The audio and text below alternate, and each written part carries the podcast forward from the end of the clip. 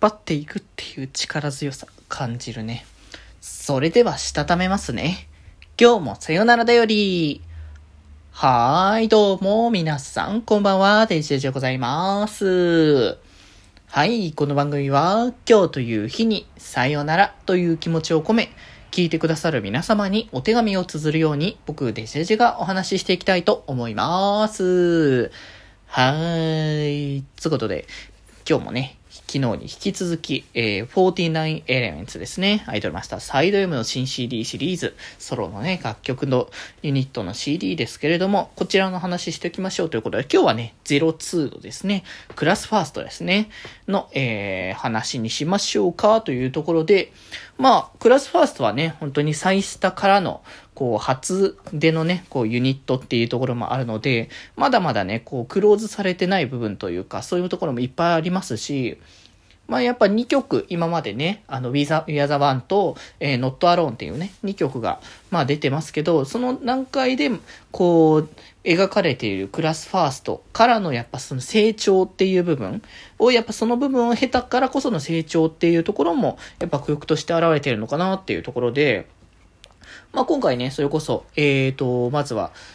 こう、表題というか、あの、ユニットの新曲としてね、えー、表、出されてるのが、えー、Trust Me Now というね、あの楽曲でございますけれども、まあ、これ見るとやっぱね、こう、ユニットとしてのこう、絆のこう、深まりっていうものをすごく感じる部分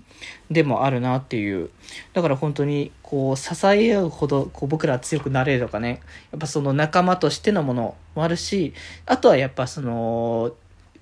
見ているこちら側をこう、引っ張ってくれるすごいその力強さっていうのを、その歌詞の中で感じて、だからやっぱこれはその3人がこうやって交わって、で、それで成長していた過程があったからこそ生まれるこの楽曲なのかなって思ったから、なんかその成長分も含めていいなって思ったんですけど、ね、また多分ね、あのー、まあ、クラハ自体の楽曲自体が少ないみたいな部分のものではあるかと思いますけど、この楽曲も多分ね、サイスタとかにね、実装されるタイミングがあるんじゃないかなと思うから、なんかここの曲に合わせたなんかストーリーもどんな感じになるのかなっていうのも今から少しね、楽しみになる部分だなと思いますし、まあそしてソロですよ。今回ね、そのクラファンのソロがね、それぞれ収録されてるんですけども、まあ、やっぱ三者三様の色の違いっていうのがあるし、キャラクター性の違いっていう部分もあるけど、その排除の方に関しては前も、ちょっとこれも話したと思うけど、排除はもう、その、1曲目があったからこその2曲目だけど、もう完全にこれは1曲目だからこそ、そのキャラをそのまま体現してる楽曲っていう形になってるなという、まあ、オリピオリっていう形ではありますよね。っていうところで、なんかその、やっぱ、天峰修という存在とやっぱプロデューサーのこの、ここの二人の存在感って、クラファにとってかなりでかいんだなって思って、で、その中のやっぱ修の、あのー、部分のクローズされてる楽曲の GoNext っていう楽曲が本当に前向きというか、なんだろう、やっぱ週も週で過去のね、経験を経た上で今のこの形成されてる部分があるからこそ、こう、自分自身がこう世界を変えていく、それでこう幸せになっていくっていうのをこう当たり前のようにしているっていう。で、それが、をやらなければいけないというのは使命感じゃないけども、そういう部分も含めて、あの、前へ向かう歌詞だなっていう部分があったからこそ、そのやっぱ、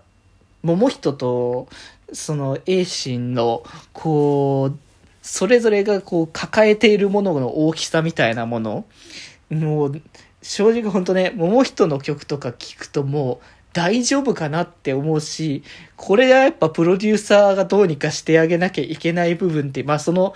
ね、色の部分みたいなのはちゃんとね、歌詞の中にも込められているので、本当にプロデューサーとの出会いってとてもでかかったんだな、桃人って思ったし、まあ、その、エイシン先輩に関しても正直ま、まだね、こう、いろいろ表に出してない部分というか、なんか内なる秘めた炎が強いキャラクターだからこそ、そこのなんかがやっぱ家族絡みの話とか、あの辺をもっともっとクローズしだすと結構大きなものになりそうだなという気がしてならないので、まだね、その現状の段階だと、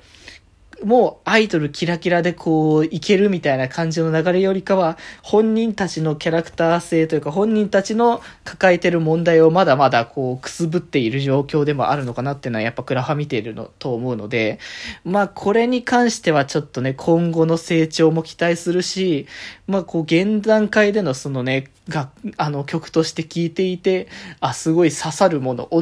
こう、胸に刺さってくるものをね、強くね、あの、クラファーは感じてるので、なんか同じその高校生ユニットでも刺さり方の部分が全然違うなというのが同時に出て CD としてね、思うわけなので、まあ、ぜひね、この辺のね、楽曲も含めて気になる方は皆さんね、曲聴いていただけたらとね、思いますのでね。はい。そしてね、ま49エレメンツはこれからはね、2ヶ月大きな感じですね、多分ね、発売するらしいので、次は9月にね、ダブルとバイトのね、新しい楽曲がね、収録された CD が出ますので、またそっちもね、どんな感じのね、あの楽曲たちになるのか楽しみだなと思いですので、ぜひそちらもチェックしていただければと思います。ということで今日はこんなところです。それではまた明日バイバーイ